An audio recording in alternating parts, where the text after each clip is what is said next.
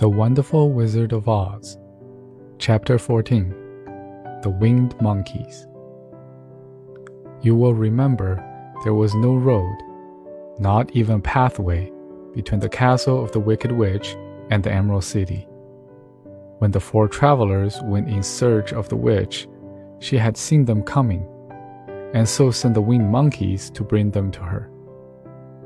It was much harder to find their way back through the big fields of buttercups and yellow daisies than it was being carried.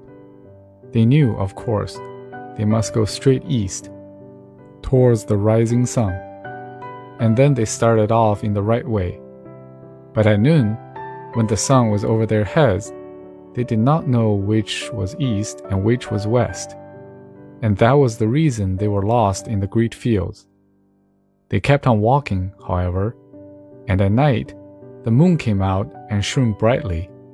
So they lay down among the sweet smelling yellow flowers and slept soundly until morning, all but the Scarecrow and the Tin Woodman.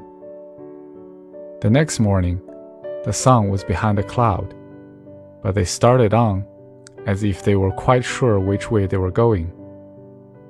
If we walk far enough, said Dorothy, I am sure we shall sometime come to some place. But day by day passed away, and they still saw nothing before them but the scarlet fields. The scarecrow began to grumble a bit. We have surely lost our way, he said, and unless we find it again in time to reach the Emerald City, I shall never get my brains. Nor I my heart, declared the Tin Woodman. It seems to me I can scarcely wait till I get to Oz, and you must admit this is a very long journey. You see, said the Cowardly Lion with a whimper, I haven't the courage to keep tramping forever without getting anywhere at all. Then Dorothy lost heart. She sat down on the grass and looked at her companions. And they sat down and looked at her. And Toto found that for the first time in his life, he was too tired to chase a butterfly that flew past his head. So he pulled out his tongue and panted and looked at Dorothy as if to ask what they should do next. Suppose we call the field mice, she suggested. They could probably tell us the way to the Emerald City. To be sure they could, cried the Scarecrow. Why didn't we think of that before? Dorothy blew the little whistle she had always carried about her neck since the Queen of the Mice had given to her. In a few minutes, they heard the pattering of tiny feet, and many of the small green mice came running up to her. Among them was the Queen herself, who asked in her squeaky little voice, What can I do for my friends? We have lost our way, said Dorothy. Can you tell us where the Emerald City is? Certainly, answered the Queen but it is a great way off, for you have had it at your backs all this time. Then she noticed Dorothy's golden cap and said, Why don't you use the charm of the cap and call the winged monkeys to you? They will carry you to the city of Oz in less than an hour. I didn't know there was a charm, answered Dorothy in surprise. What is it? It is written inside the golden cap, replied the Queen of the Mice. But if you are going to call the winged monkeys, we must run away, for they are full of mischief and think it's great fun to plague us. Won't they hurt me? asked the girl anxiously. Oh no, they must obey the wearer of the cap. Goodbye. And she scampered out of sight, with all the mice hurrying after her. Dorothy looked inside the golden cap and saw some words written upon the lining. These, she thought, must be the charm. So she read the directions carefully and put the cap upon her head. Epi, pepi, kaki, she said, standing on her left foot. What did you say? asked the scarecrow, who did not know what she was doing. Hello, hello, hello, Dorothy went on, standing this time on her right foot. Hello, replied the Tin Woodman calmly. Zizzy, Zuzzy, Zick, said Dorothy, who was now standing on both feet. This ended the saying of the charm, and they heard a great chattering and flapping of wings as the band of winged monkeys flew up to them. The king bowed low before Dorothy and asked, What is your command? We wish to go to the Emerald City, said the child, and we have lost our way. We will carry you, replied the king. And no sooner had he spoken than two of the monkeys caught Dorothy in their arms and flew away with her. Others took the scarecrow and the woodman and the lion, and one little monkey seized Toto and flew after them, although the dog tried hard to bite him. The scarecrow and the tin woodman were rather frightened at first, for they remembered how badly the winged monkeys had treated them before. But they saw that no harm was intended, so they rode through the air quite cheerfully and had a fine time looking at the pretty gardens and woods far below them. Dorothy found herself riding easily between two of the biggest monkeys. One of them, the king himself. They had made a chair of their hands and were careful not to hurt her. Why do you have to obey the charm of the golden cap? she asked. That is a long story, answered the king, with a winged laugh. But as we have a long journey before us, I will pass the time by telling you about it if you wish. I shall be glad to hear it, she replied.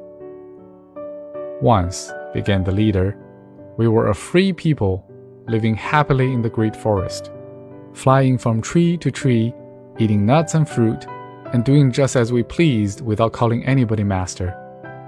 Perhaps some of us were rather too full of mischief at times, flying down to pull the tails of the animals that had no wings, chasing birds, and throwing nuts at people who walked into the forest but we were careless and happy and full of fun, and enjoyed every minute of the day.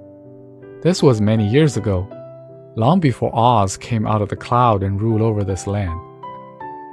There lived here then, away at the north, a beautiful princess, who was also a powerful sorceress. All her magic was used to help the people, and she was never known to hurt anyone who was good. Her name was Gayelette, and she lived in a handsome palace built from the great blocks of ruby. Everyone loved her, but her greatest sorrow was that she could not find anyone to love in return, since all the men was much too stupid and ugly to mate with one so beautiful and wise. At last, however, she found a boy who was handsome and manly and wise beyond his years. Gayelette made up her mind that when he grew to be a man, she would make him her husband. So she took him to her ruby palace and used all her magic powers to make him as strong and good and lovely as any woman would wish. Then he grew to manhood. Quelala, as he was called, was said to be the best and wisest man in all the land, while his manly beauty was so great that Gayelette loved him dearly and hastened to make everything ready for the wedding. My grandfather was at that time the king of the winged monkeys, which lived in the forest near Gayelette's palace, and the old fellow loved a joke better than a good dinner. One day, just before the wedding, my grandfather was flying out with his band, and when he saw Quelala walking beside the river, he was dressed in a rich costume of pink silk and purple velvet and my grandfather thought he would see what he could do. At his word, the band flew down and seized Quelala, carried him in their arms until they were over the middle of the river, and then dropped him into the water. Swim out, my fine fellow, cried my grandfather, and see if the water has spotted your clothes.